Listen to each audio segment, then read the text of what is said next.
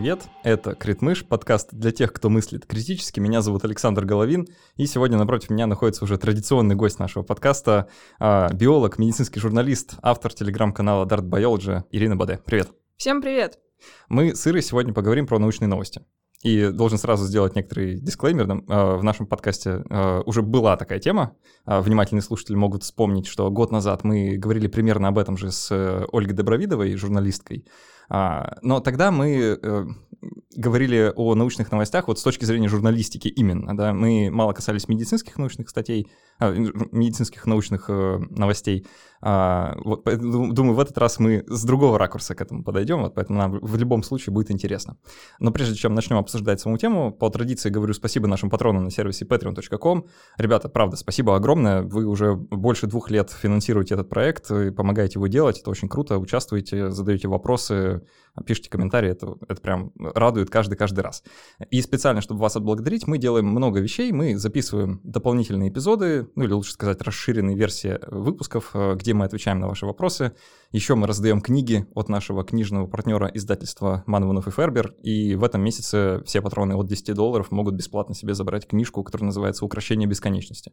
Вот, и, э, и мы такое каждый месяц делаем, каждый месяц новую книгу отдаем. Ну, еще э, такое маленькое объявление. Когда нас наберется на Патреоне три сотни человек, а это должно случиться, в общем-то, довольно скоро, э, мы проведем такой большой открытый стрим, э, не только для патронов, вообще для всех, где ответим на любые вопросы о проекте. В общем, вот мы с Ирой, не с тобой, а в смысле с, а, с Ирой, продюсером нашего подкаста, сядем вместе и будем отвечать на все вопросы, которые у вас есть по поводу того, как проект вообще изнутри работает, как он финансово устроен, э, какие у нас планы, в общем, вот это все. Поэтому, а, если хотите приблизить это событие, становитесь патронами, все ссылки есть в описании. Ир, а, ты сама читаешь научные новости вообще?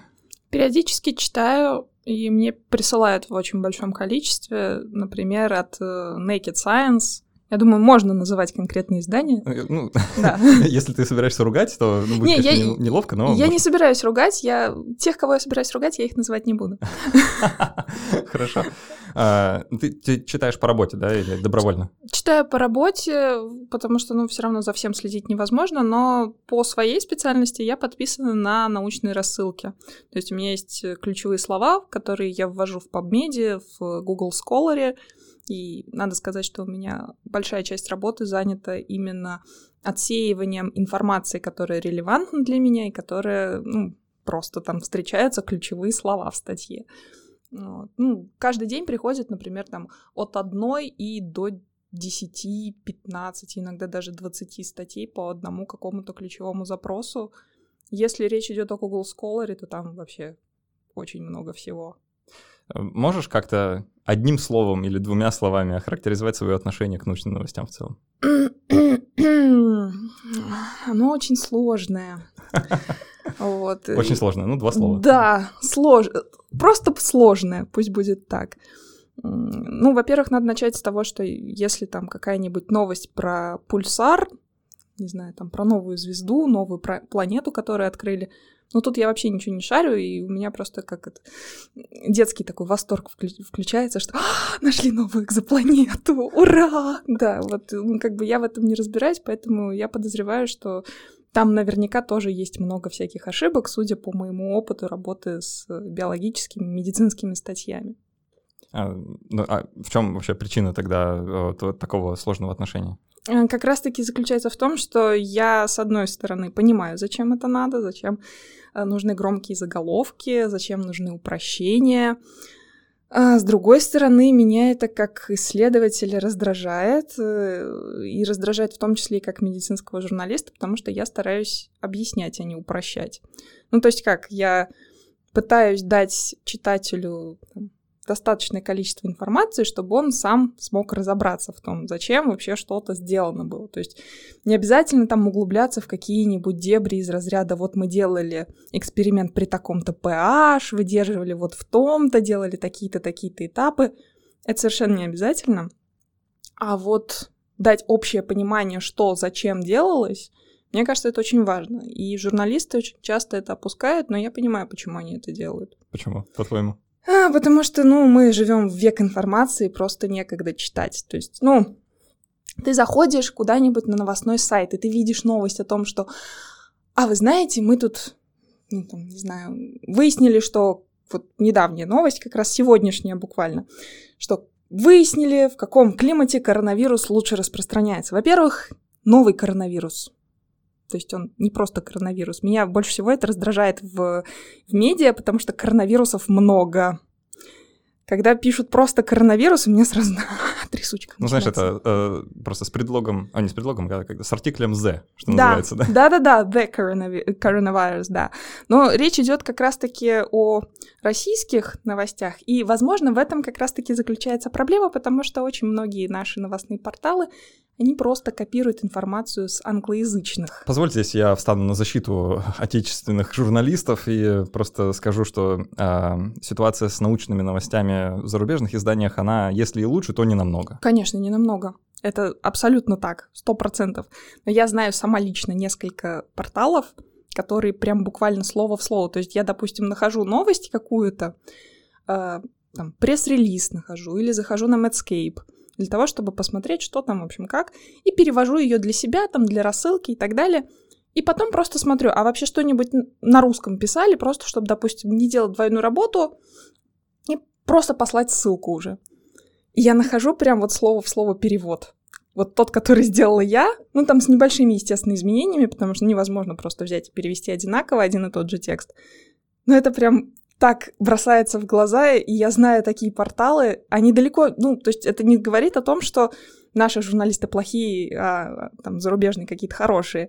Нет. Просто, ну, такая проблема, она специфическая для нас, скажем так. Ну... То есть все ошибки, которые делают зарубежные журналисты, они перемножаются на наши локальные, и получается прям вот все очень сложно. В квадрате, да? Да.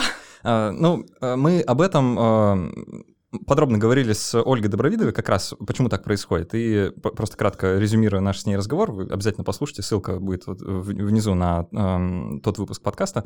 Э, это связано с тем, что раньше вообще было принято э, ну, писать по агрегаторам. То есть э, люди часто переписывали новости из агрегаторов. Это была целая такая, не знаю, эпоха, что ли, в жизни э, средств массовой информации, когда вместо того, чтобы писать новости, ты их просто копируешь откуда-то. До сих пор такое тоже И, есть. Да, да, это вот как некоторый такой отголосок этой ситуации. А, но в целом, а, как э, Ольга справедливо там в нашем разговоре показывала, а, новости, особенно научные новости, это штука с добавленной ценностью. Да? То есть журналист он что-то привносит туда. И таким образом это не просто копирование, да, это некоторый такой же самостоятельный продукт. Но не всех новостей это касается, да, вот некоторые идут более простым путем и просто копируют. Э, нужно разобраться, а в чем проблема-то? Ну, копируют, ну что, ну новости, а, а что такого-то? А, чем меньше заметка, тем больше людей ее прочитает. Ну, то есть э, long read читается, это что-то вот такое ты должен сесть, налить себе чай, сидеть там 15 минут читать одну и ту же статью. Это кажется, что 15 минут на статью это не очень много читать. Когда ты начнешь читать 15 минут одну статью, это очень много. А по факту оказывается, что каждые 5 минут нужно сделать перерыв на то, чтобы да. проскоролить ленту. Да, поэтому чем меньше статья, чем она емче, чем громче заголовок. Поэтому в этом плане я абсолютно понимаю всех научных журналистов, Другое дело, что процессу это тоже никак не помогает. А с учетом того, что я нашла информацию о том, что у нас вообще, в принципе, люди узнают научные новости с Ютуба и с телеграм-каналов, которые, ну, я ничего не могу сказать, я сама веду телеграм-канал, ну, как бы уровень доверия таким источникам гораздо ниже, чем какой-нибудь э, научной базе данных, там, не знаю. Вот у нас нету, как, э, допустим, у журнала Nature у него есть огромный раздел, который там, научно-популярный просто, там просто новости для всех. У нас на сайтах э, наших журналов есть раздел для авторов, есть последний текущий номер. То есть я ни разу в жизни не видела, чтобы наши научные м, журналы выпускали какие-то научно-популярные новости. Хотя, по идее, им-то гораздо проще этим заниматься, потому что они точно знают, э, в каком контексте вообще э, идет разговор, что нужно включить, что можно опустить и так далее. Ну, я, думаю, я думаю, это от бедности. Скорее всего. Только от этого. Если бы у них были ресурсы такие же, как у Nature, я думаю, они бы выпускали не такое. Скорее всего, да. Плюс еще есть, э, я нашла такие интересные исследования, там, а, в 2014 году, по-моему, проводилось. Да, в 2014 а, Выяснилось, что очень много бед исходит не от самих журналистов, а от пресс-релизов. Причем э, пресс-релизы-то готовят сами университеты, То есть университет для того, чтобы повысить популярность своего исследования, начинает расписывать там прям супер все, все замечательно, у нас все прекрасно произошло в нашем исследовании, мы там выяснили, что... Все ну, выяснили. Да, все выяснили, там земляника лечит рак, все замечательно. Вот, и, естественно, когда журналист это читает, он сразу, ну, допустим, там, он делает, он вставляет такое вставляет такое словосочетание, что ученые сделали предположение, ученые сделали вывод, то есть ученые там что-то нашли.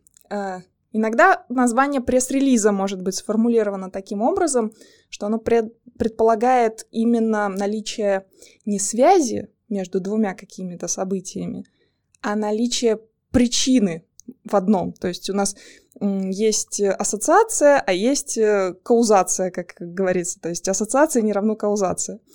Э, а. В более понятных терминах да. обычно это говорят, что э, наличие корреляции не означает причинно-следственную связь. Да, типа того. Uh, я просто каузацию тоже встречала в русском языке, ну ладно. Не, нормальное слово. Да, да. окей. вот. И очень часто в пресс-релизе это как бы опускается, или это выражается неявно, и журналист, ну как бы, он, во-первых, не обязан быть экспертом в научной какой-то области, даже несмотря на то, что он про нее пишет, он может чего-то не знать. Э, и это тоже нормально. Если бы все ученые были журналистами, возможно бы это все сильно упростило, но так не бывает. У ученых свои задачи, у журналистов свои задачи. Вот, и поэтому журналист такой, ну, отлично, значит, у нас кофе лечит от рака. Хотя на самом деле там кофе, возможно, где-то кого-то чего-то там вылечил, там в пяти случаях из ста. На крысах. Да.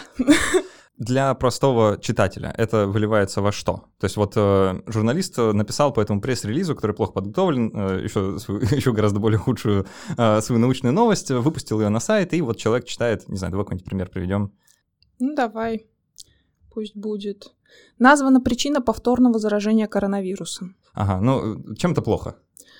Это плохо завышением ожиданий. Ну, в первую очередь. Ну, ча чаще всего приводят примеры с э, онкологическими заболеваниями, то есть там что-то вылечило рак. Причем таких новостей каждую неделю можно как минимум несколько найти в любых изданиях, как в англоязычных, так и в русскоязычных. Там что-то связали с лечением рака. И потом ты заходишь в хрестоматийный вот этот пример про то, что на мышах. Вот, и вот этот вот твиттер-бот, который добавлял везде на мышах, на мышах. Понятное дело, что для людей, которые там варятся постоянно в этой среде, это уже вызывает просто легкий смешок, потому что, например, э, люди, которые непосредственно занимаются раком или там занимаются исследованиями сахарного диабета, они могут предложить там 50-60 каких-нибудь э, веществ, которые будут или уменьшать вероятность заражения заболеванием там каким-нибудь инфекционным, или наоборот повышать риски заболевания. Вот. Э, для человека, который в этом не шарит, который просто зашел почитать новости, он хочет в чем-то разобраться. Это может создать иллюзию знания, это может создать иллюзию того, что, а, ну, Достаточно, в общем, не знаю, там, пить кофе по утрам. Я сегодня, кстати, тоже зашел в ленту, а, чисто чтобы ознакомиться с поиском научных новостей, потому что сам избегаю их просто как огня, а потому что они, вот, отвечая на свой вопрос в самом начале, да, как я отношусь, да, одним словом, они меня бесят.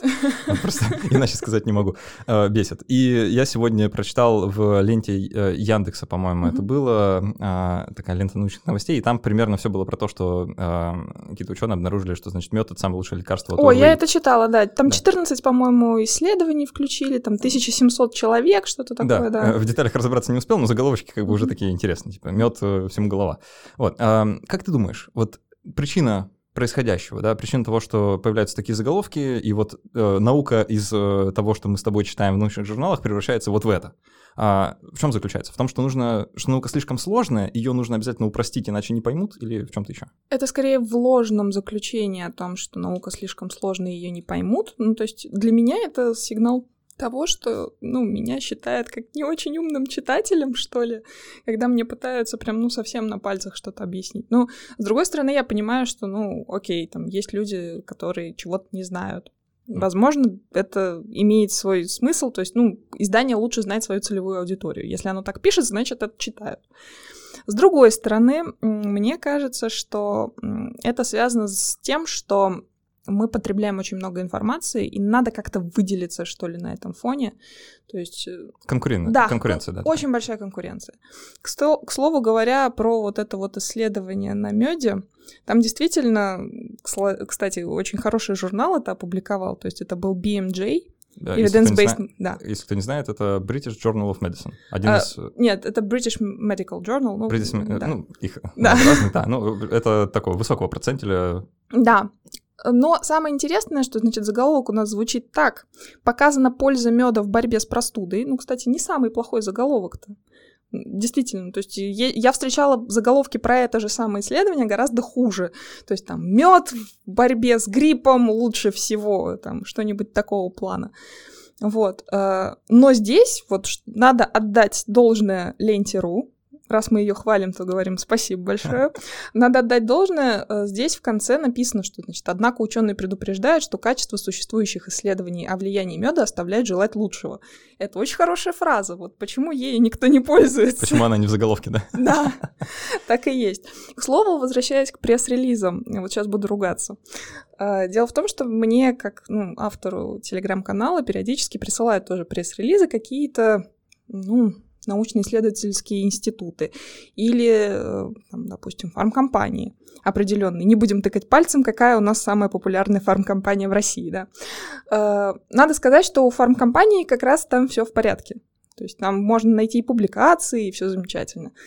С научно-исследовательскими институтами все не так хорошо, не так радужно, потому что ты начинаешь копаться э, в самом исследовании, в самой публикации. Иногда этой публикации еще нет. То есть она как бы куда-то отправлена, пресс-релиз уже подготовлен, но ничего не опубликовано. Опубликовано будет там, если будет одобрено, месяца через три, например. Это в лучшем случае. Я там своих публикаций ждала долго. Вот мы последнюю публикацию отправляли в марте, нам до сих пор не пришло уведомление о том, что э, прошел раунд э, рецензирования. Возможно, это связано с тем, что это... Что не прошел. Возможно, но нам не отвечали. Возможно. То есть ты в таком подвешенном состоянии находишься, но тебе нужно же пресс-релиз выпустить, надо же как-то отчитаться перед вузом.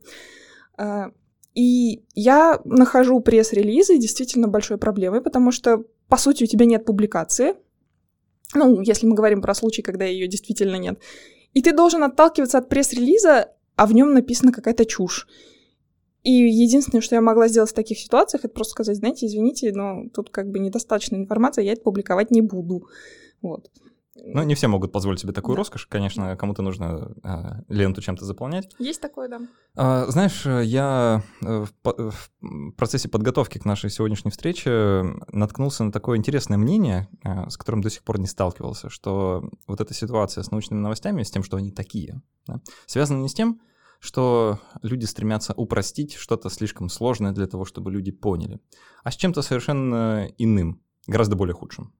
Вот э, хочу немного об этом поговорить. Э, если э, применить совсем такие окрашенные термины, это про власть и про контроль. Ой, я это тоже читала. Да. О, давай обсудим. А, потрясающе. А, я сейчас приведу, э, собственно, кейс из этого исследования. А, не помню точно авторов, я вот прикреплю ссылку обязательно в описании, э, прочитайте, кому интересно, может, даже до и на статью оставлю, потому что она э, даже потрясающее чтиво, э, в отличие от многих научных статей, надо сказать. Вот. Э, я сейчас зачитаю заголовок, с которым вышла это мой вольный перевод с английского, заголовка э, научной статьи в научном рецензируемом журнале. Добавление панорамной репрезентации инфракрасного света в соматосенсорной коре взрослых крыс с помощью сенсорных нейротрансмиттеров. Э, ну, что-то вроде понятно. Что-то понятно, что-то не очень понятно. Это что-то нейробиологическое. Да, Окей. да, да. Суть э, вроде сводится к тому, что ученые внедряли в мозг э, крыс, э, на крысах что-то, что позволяло им а, соматосенсорить, что называется, да, улавливать а, инфракрасное излучение. Что бы это ни значило. Да?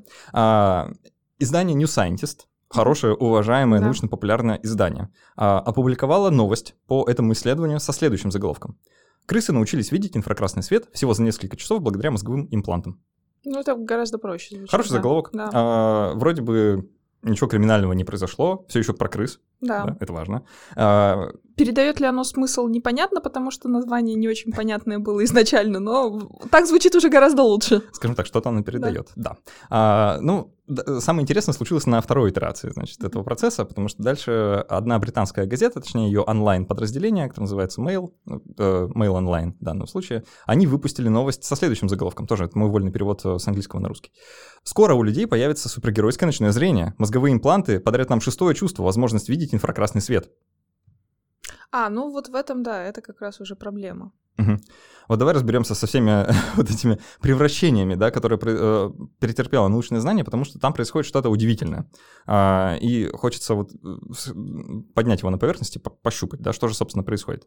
Вот э, на первой итерации, когда ученые про это написали, это а, ну, там сложный технический язык, там полно терминов, да, там вот эти все соматосенсорные, что-то а, нейротрансмиттеры, да, в общем, куча непонятных э, слов, которые как-то вроде между собой связаны, но э, по большей части имеют смысл только для специалистов из смежных или из той же самой области. Да я тебе больше скажу, возможно, дело, конечно, в твоем замечательном переводе. Возможно, да. Да, но я тоже очень слабо уловила. Ну, то есть я поняла какую-то суть определенную, но для того, чтобы понять, что произошло, мне да. нужно именно почитать текст. Давай возможно, я... это заключается, сейчас, извини, я договорю, возможно, это заключается в том, что ученые сами захотели излишне усложнить название. Такое иногда тоже встречается для того, чтобы уменьшить заголовок. То есть ты не пишешь прям вот много слов, а ты уменьшаешь заголовок, подбирая очень сложные конструкции для восприятия. Не знаю, зачем это может быть нужно. Ну, возможно. Ну, э, в данном случае, э, действительно, наверное, это там некоторая неточность моего перевода и вообще в целом сложность темы. Но я по попробую вот просто в двух предложениях пересказать, а что ученые сделали. Э, они взяли э, крыс, э, внедрили им в область мозга, которая ответственна за сенсорное восприятие с вибрисов, э, некий мозговой имплант, который был подключен к внешнему, насколько я понял, где-то где расположенному сенсору, который улавливал инфракрасное излучение. И э, путем э, как-то хитро настроенного эксперимента они обучали крыс э, реагировать на предъявление стимула этому сенсору э, и как-то э, реагировать на него, ну, то есть менять свое поведение. И, э, что действительно удивительно, и, судя по всему, в этом ценность работы состоит, они смогли это сделать максимально быстро. Что они э, таким образом настроили процесс, что крысы обучались ну, буквально за считанные часы э, ну, э, как-то включать в свою картину мира данные с этого сенсора. И э, вот в этом кратко э, мой пересказ сути да, того, что произошло. Ну, это крутое исследование, если там прям все действительно так быстро произошло, потому что это прям, ну, вот про нейропластичность это замечательно. И судя по тому, что крысы действительно прям чуть ли не за несколько часов э, научились видеть инфракрасный свет и как-то еще и реагировать на него так, что вот это замечательно. Да. А, дальше вот, собственно, заметка New Scientist, да, повторю, э, там был такой заголовок. Крысы научились видеть инфракрасный свет всего за несколько часов благодаря мозговым имплантам. А, тут э, стоит заметить, что несколько сменился фокус. Да. Uh-huh. А, если в первом случае э, фокус такой исключительно на технологии, да, технический, а, то здесь уже фокус, ну, как сказать, он на вот этой способности, на, на возможности крысда, которые и подарили, как будто на реально возникшем каком-то новом ощущении или чувстве, что э, в оригинальной работе, конечно, не встречается вот такая трактовка, да. А, и это, э, собственно, публикация New Scientist, на основе которой Mail Online потом сделал свою, она и позволила им вот э, сделать вот этот скачок веры, да, и уже в следующей итерации написать несусветную чушь про то, что а, люди, значит, скоро научатся видеть невидимое супергеройской силой будет обладать. Это получается такой, знаешь, испорченный телефон просто, да, то есть кто-то где-то что-то сказал, кто-то что-то где-то недопонял, и вот мы получаем вот этот заголовок. Я недавно видела еще одну похожую новость про то, что, значит, э, люди, которые не общаются с другими людьми, они склонны принимать, значит, ну, исследование было про это, что они склонны принимать эм, более такие с точки зрения морали низкие решения. Ну, потому что они не общаются с другими людьми, и, видимо, как-то это влияет на их поведение. А, заголовки статей, значит, которые вышли по этому исследованию, были Большой город делает нас менее моральными, что-то такое, вот, да, тоже вольный перевод с английского. То есть большой город влияет на нас, мы ведем себя очень плохо, поэтому вот исходя из этого заголовка, я заключаю, что люди, которые живут в деревнях, там, в селах, они более такие честные, добропорядочные, а те, которые живут э, в городах, они, прошу прощения, все мрази такие вот. Поразительно, что реальность, скорее всего, как раз-таки обратно. Да, что самое интересное, там шла речь исключительно об экономических решениях, то есть в исходном исследовании, то есть никаких там, моральных качеств там, высоких, там, не знаю, альтруизм или еще что-то там не исследовалось, там исследовалось исключительно экономическое поведение людей. Вот, ну, это такое. А, тоже... там, наверное, игра в ультиматум была, это известно. Ну, что, да, что-то вроде а, того. Ну, вот возвращаясь э, к своему тезису, да, про то, что это не просто про упрощение, а, надо пояснить. А, можно вот подвергнуться этому соблазну сказать, да, да вот эти ребята из Mail онлайн а, или из New Scientist, или вот тех, кто, которых ты сейчас цитировал, да, они просто, ну, они решили упростить для читателя, они же знают свою целевую аудиторию, да, они понимают, что если вот они бы привели вот тот набор бреда, который я прочитал в, э, в качестве заголовка научной статьи, да, ну, просто никто бы ничего не понял, и смысла на это кликать и читать бы не было. Но а, здесь есть а, ряд возражений. А, стоит обратить внимание на то, как преобразуется дискурс, да, на то, как а, смещается, а, преобразуются научные знания вот на, а, при перемещении в пространстве и времени да, от ученых э, к обществу. А, что происходит? Вот э, давай обратим внимание на то, что происходит вот на второй итерации, да, когда вот New Scientist к Mail Online. Тут происходит очень интересное добавление того, чего не было раньше. Да. А, добавление а, такого мета-дискурса о людях да, хотя о людях вообще никто до этого речи не вел. А, и это частая история, это часто происходит, да, э, любое исследование на крысах а, любым э, там, не очень опытным э, журналистом мгновенно превращается в вывод про людей. Да. да. Почему, как ты думаешь? Потому что нам не интересны крысы, нам интересны люди. И как бы, ну, ну, с того, что крысы там где-то научились бегать по лабиринту, ну, то есть, ну, и чё? Мы-то не бегаем по лабиринту. Нам важно, допустим, начать видеть в инфракрасном или ультрафиолетовом спектре. Вот это нам было бы очень интересно. Если, ну, для многих людей э, до сих пор это не всегда бывает понятно, что эксперименты, которые провели на крысах, на мышах, даже на обезьянах, на шимпанзе, э, их очень сложно экстраполировать на людей для многих людей это непонятно, и они продолжают это делать. И в том числе и журналисты продолжают это делать, особенно с учетом того, что у журналистов, ну, так как они люди творческие, у них все-таки более богатая фантазия, возможно, и из-за этого. Ну, то есть это и, не... Или помогают пиарщики, которые да, на промежуточном этапе. На самом деле пиарщики — это вообще, ну, это какой-то отдельный круг ада. Мой, я очень люблю СММщиков. То есть у меня одна очень хорошая знакомая, она СММщик, я с ней работаю. То есть я с ней действительно прям вот работаю по одному из проектов. И она прям адекватная но она прям на вес золота. Очень много СММщиков. У меня недавно была такая история тоже с рекламой. То есть мне пришлось вернуть деньги за рекламу, Просто потому, что мы вот вообще не понимали с СММщиком друг друга. То есть она мне говорит, а давайте вы напишите там про вот это. А я говорю, знаете, ну, типа, если я такое напишу, спасибо большое за ваши деньги, но от меня отпишется. как бы я, я такое публиковать не буду. Да не, ну почему? Ну, типа, самое интересное было, значит, там в этом разговоре с СММщицей о том, что, значит, я знала, что, значит, я видела название вашего канала, но я не думала, что там все прям так про биологию и медицину только. И я такая, у меня в описании написано. Вы, вы читали?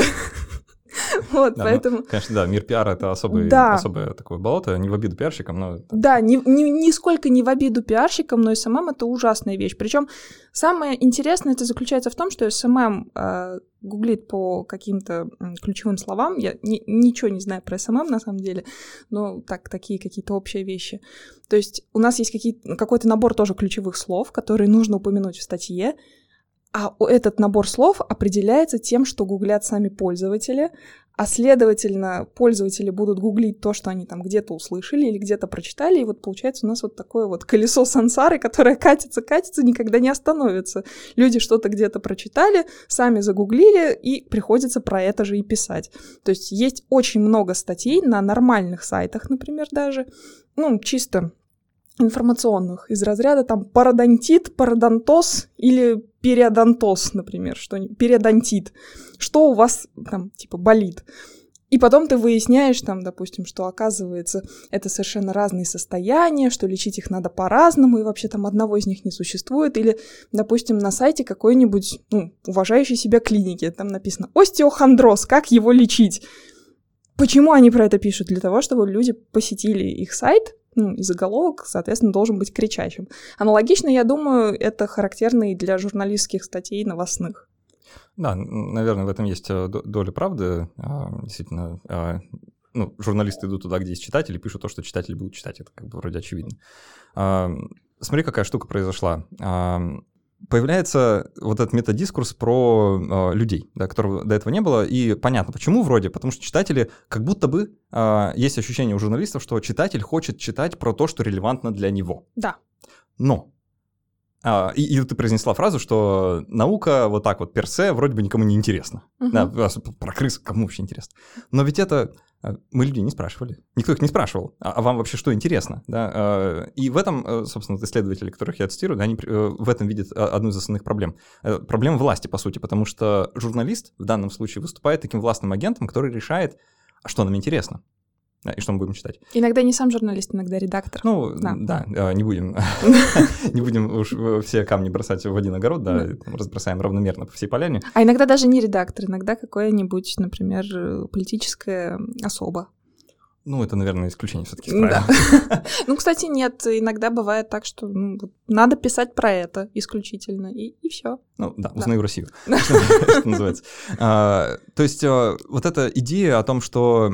И, кстати, меня так учили, когда меня учили писать научные новости, всегда стояла вот эта задача взять вот этот абстрактный текст ученых, который вообще к жизни никакого отношения не имеет, и притянуть его за уши хоть к чему-нибудь хоть к чему-нибудь, неважно даже к чему, хоть к чему-то, mm-hmm. что э, вроде как-то релевантно для читателя. И в этом смысле мы впадаем вот в такую вот да, проблему, что мы решаем за читателя, что ему интересно, и таким образом искажаем его картину мира. И э, из этого вырастают вот следующие проблемы. А, помимо того, что появляется вот такая штука с властью, а, которая вот методискурсом приводится, да, а, возникает проблема с авторитетом вообще с авторитетами. А, потому что если обратиться опять к этому примеру про ученых, которые написали научную статью, про New Scientist, которые выпустили по ней э, на, вроде бы нормальный, э, нормальную э, научную новость, и вот совсем уже жесть, которая в Mail Online, а, там происходит такое превращение э, предлогов, что ли, да? не, не предлогов, скорее, а местоимений. Местоимений, которыми люди оперируют, когда пишут о том, что произошло. В случае ученых они пишут э, «we», да, мы сделали, там, мы, даже если ученый один, они а, пишут, что вот мы мы, значит, провели. Это, ну, если попытаться как-то охарактеризовать, что это за местоимение такое, оно довольно близкое к телу, да, то есть это вот мы непосредственно сделали, вот, пожалуйста, судите нас, вот мы сделали, вот, вот наша работа, да.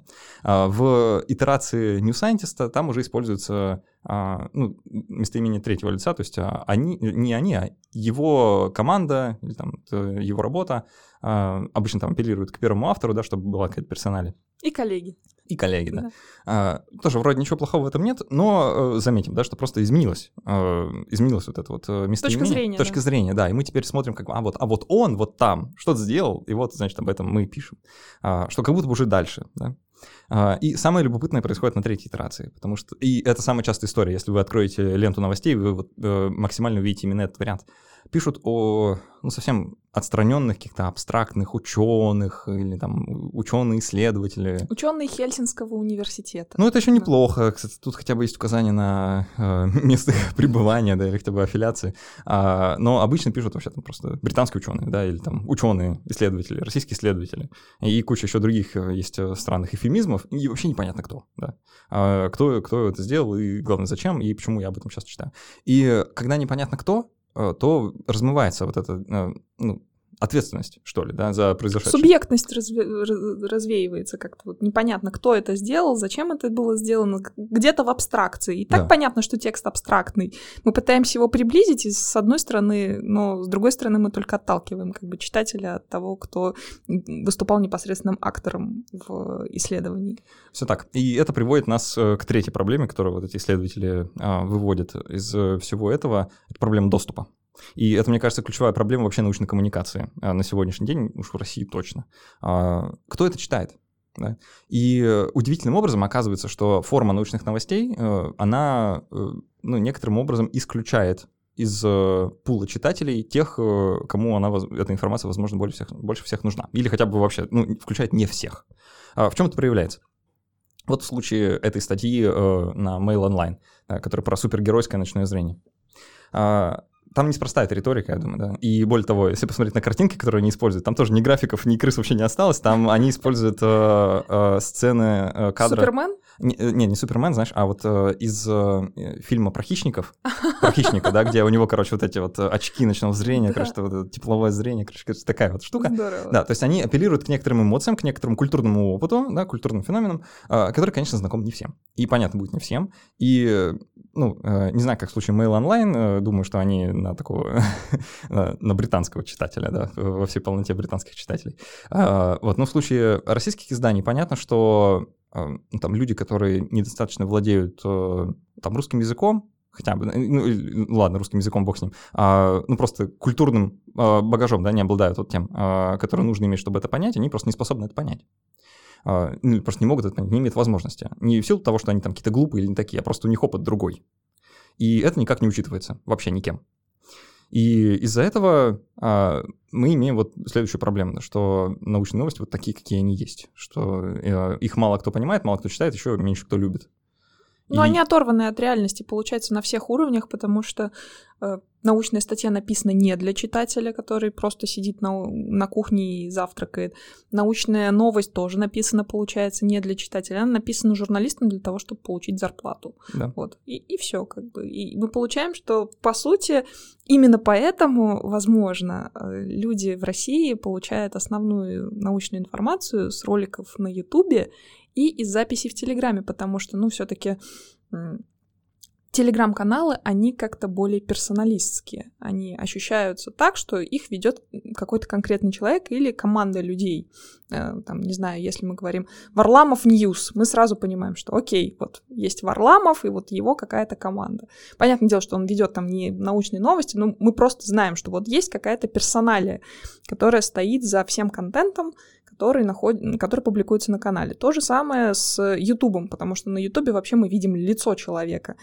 Понятное дело, что там, ну, если приводить там какие-нибудь известные, условно говоря, научно-популярные каналы, потому что они очень условно научно-популярные. Из действительно хороших, э, персоналистских научно-популярных каналов я могу привести только Trash Smash, э, и все, наверное. Ну, из российских, э, точнее, русскоязычных. Вот, потому что Trash Smash находится у нас в Беларуси. А, если мы говорим про российские научно-популярные каналы, то тут вообще как бы это сборник какой-то там научных баек.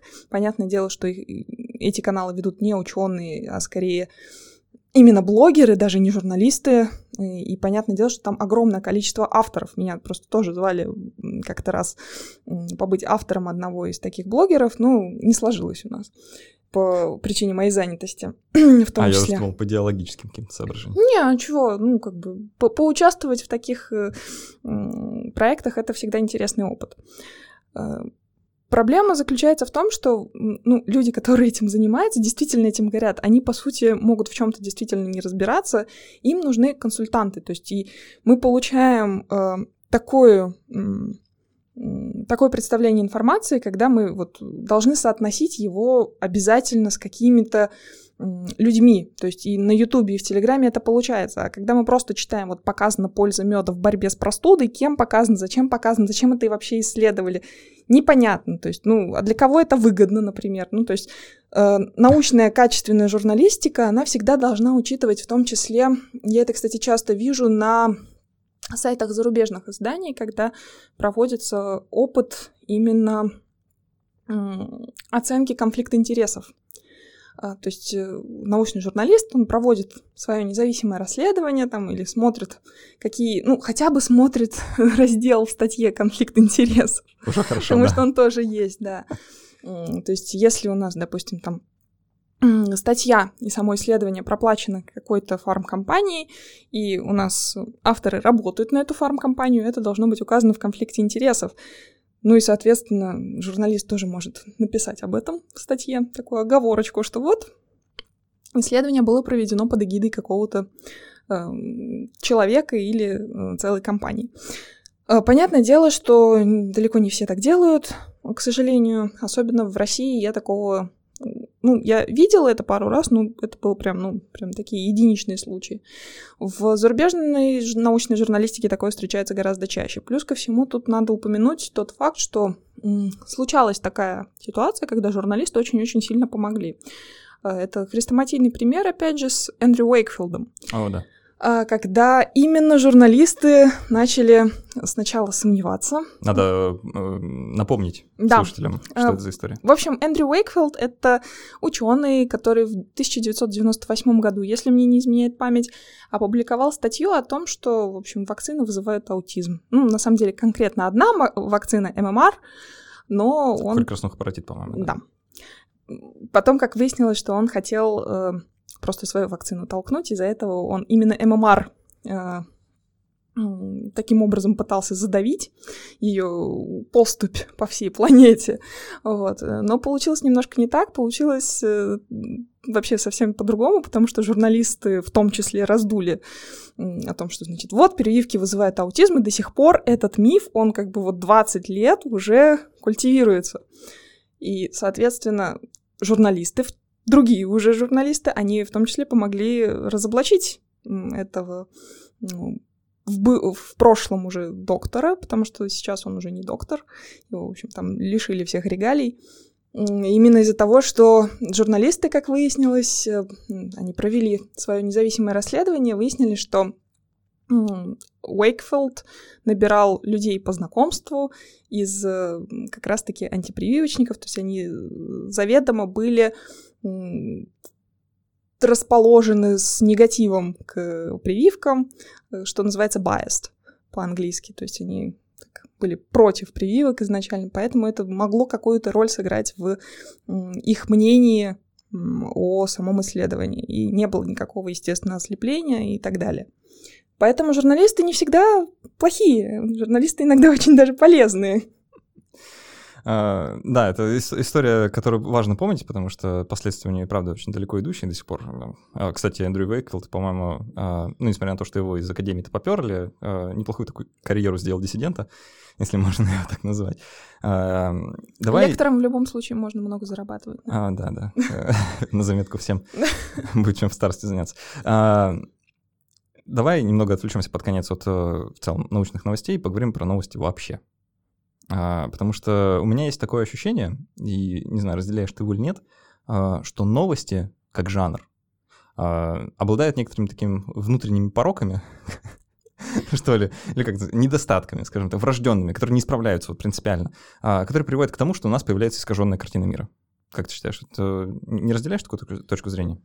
Я думаю, что определенная правда за этим действительно стоит, потому что, ну, не, насколько бы мы ни пытались быть объективными, у нас это делать далеко не всегда получается. Это такой, знаешь, недостижимый предел. Мы пытаемся, конечно, освещать новости максимально объективно, но у нас у всех есть свои религиозные убеждения, политические убеждения, мы там имеем свои симпатии, антипатии, кто-то любит Докинза, кто-то не любит Докинза, кто-то говорит, что, в смысле, вот, эгоистичный ген — лучшая книжка в мире, кто-то говорит, что нет, эгоистичный ген — это вообще чушь, при том... Лучшая книжка в мире говорит. Да, при том, что э, как бы в эгоистичном гене просто написана какая-то информация, просто, которая тоже, опять же, имеет за собой человека, непосредственно Ричарда Докинза, у которого тоже есть целая куча своих представлений о мире.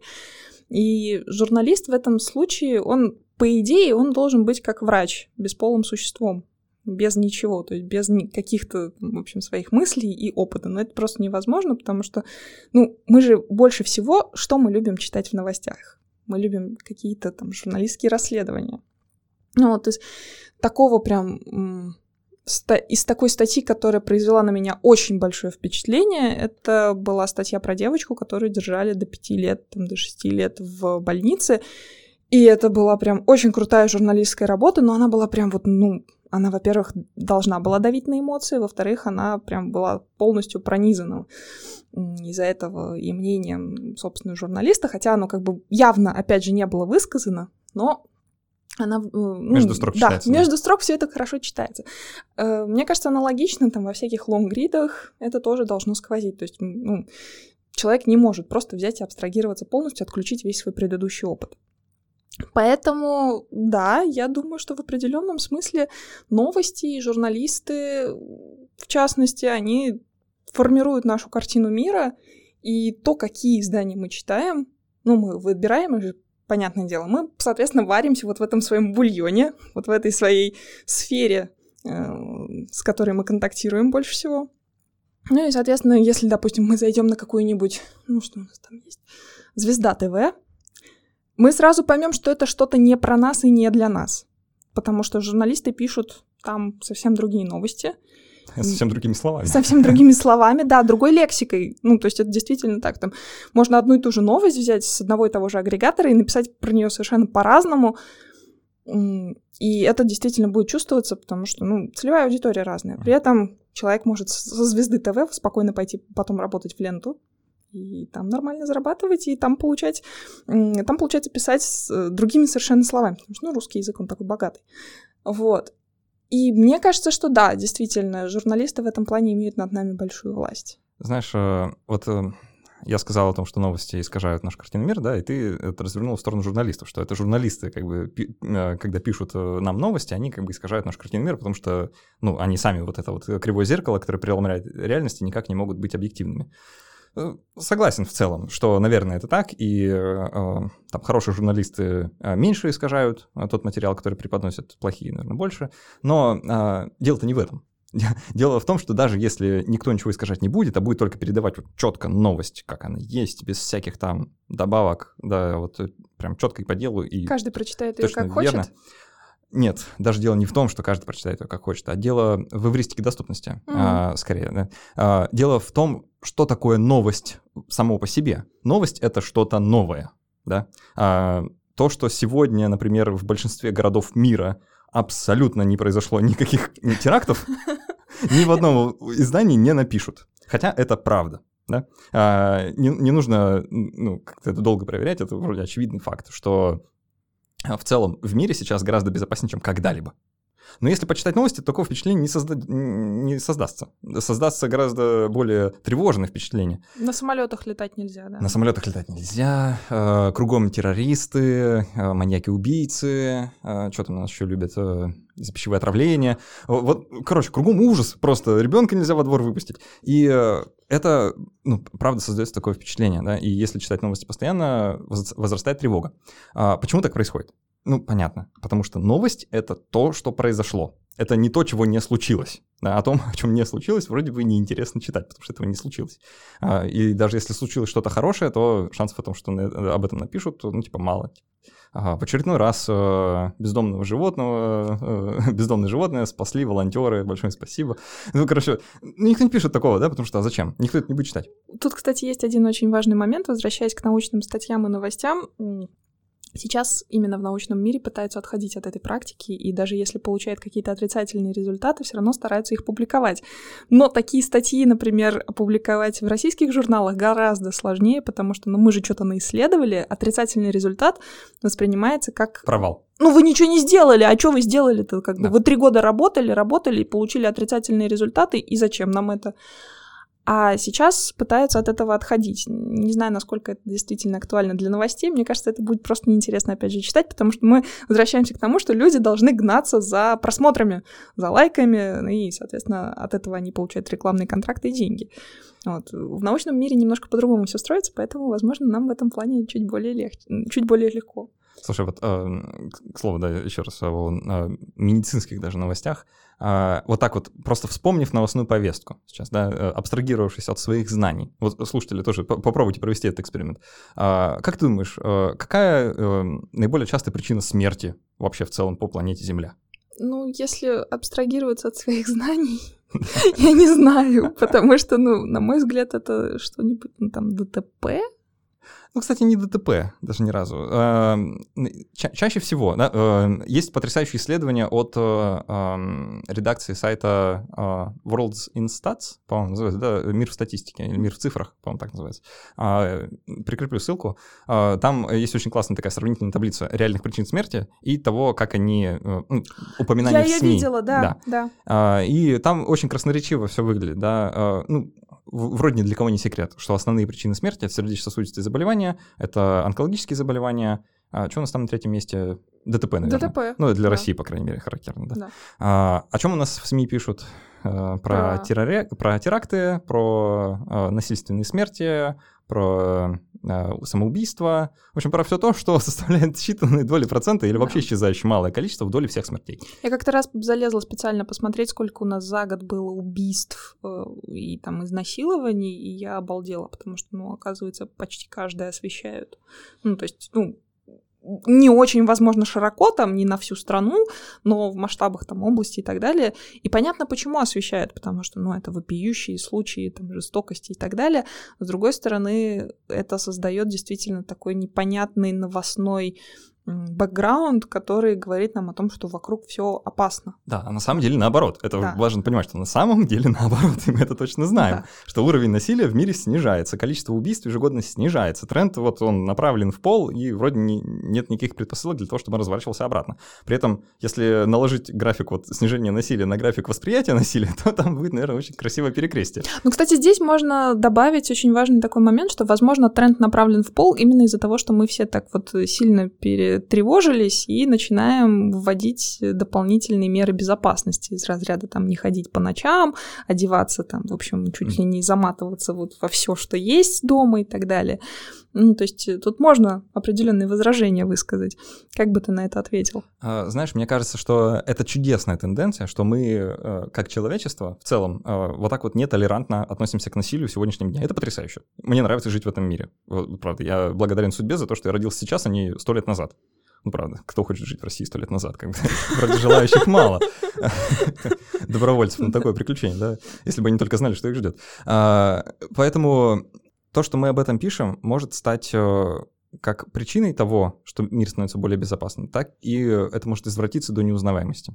Потому что наше стремление к безопасности очень легко эксплуатировать. А, ну, там, а, э, собственно, безопасность — это религия э, 21 века, да, мы все молимся на безопасность. А, Не дай бог где-то что-то случится, вообще единое происшествие, вообще статистически незначимое там, в доле вообще всех событий, а, в а, просто не спадающем отрицательном тренде, да, который вот-вот и вообще пропадет нафиг, а, становится поводом для решительных действий, для увеличения полномочий силовых структур, там, для гражданской слежки, там еще для чего-нибудь нехорошего, что в целом приводит, ну, наверное, к не очень а, приятным последствиям. Но мы а, из-за того, что новости создают у нас вот такую искаженную картину мира, а, гораздо более а, покладистые, а, ну или просто согласны а, жертвовать своими свободами во, имя этой самой безопасности, хотя и так безопасно было. А а у нас просто создалось ощущение того, что вокруг ужас. Да? И, ну, я не знаю, стал бы мир лучше, а, если бы новостей не было вообще. Вот вообще. Сложно себе такой мир представить вообще-то. А, Но мне кажется, он стал бы спокойнее. Вот, э, не знаю, стал бы лучше, но стал бы спокойнее точно. Ну, по крайней мере, люди были бы менее тревожны. У нас в гостях была Ирина Баде, медицинский журналист и автор очень классного телеграм-канала Dart Biology. Обязательно подпишитесь на него в Телеграме, это это очень-очень важно. А, Е, спасибо. да. А, и- Ир, спасибо тебе за то, что вообще такой канал ведешь. Он, э, вижу, э, растет, развивается. Я думаю, что ожидается какие-то изменения в нем, да? Есть такая задумка, пока я не буду анонсировать Да-да, ничего, просто- но есть, да. Такой тизер. да. Вот. На этом, а, Ир, давай будем переходить к послекасту. А, Давай. Продолжим общаться э, с патронами уже в формате послекаста, обсудим их вопросы, углубимся в те стороны, которые не успели. Благо, тем богато, есть о чем поговорить. Я напоминаю, что для развития подкаста крайне важно делать две вещи. Важно оставлять отзывы, особенно если у вас есть э, iPhone. Это можно сделать э, в iTunes, и там, где вы нас слушаете. В общем, на Android-приложениях, на некоторых тоже можно оставлять отзывы. Это крайне важно, потому что во-первых, их приятно читать, а это помогает э, не бросать, не упускать руки и э, работать дальше. А, И самое главное, это помогает другим людям найти наш подкаст, потому что он попадает во всякие топы, а, подборки и так далее. То есть это крайне-крайне важно. Спасибо всем, кто эти отзывы оставляет, я их все читаю. А, Ну и второе, становитесь патронами. Таким образом, вы поможете подкасту становиться лучше, мы сможем делать то, чего не можем сейчас, то есть у нас появится гораздо больше возможностей, и самое главное, когда нас наберется три сотни человек, мы проведем стрим, где расскажем вообще обо всем, поделимся опытом, для кого-то это может быть важно. Вот, спасибо вам, что вы есть, спасибо, что слушали, до встречи через неделю, и пока. Пока.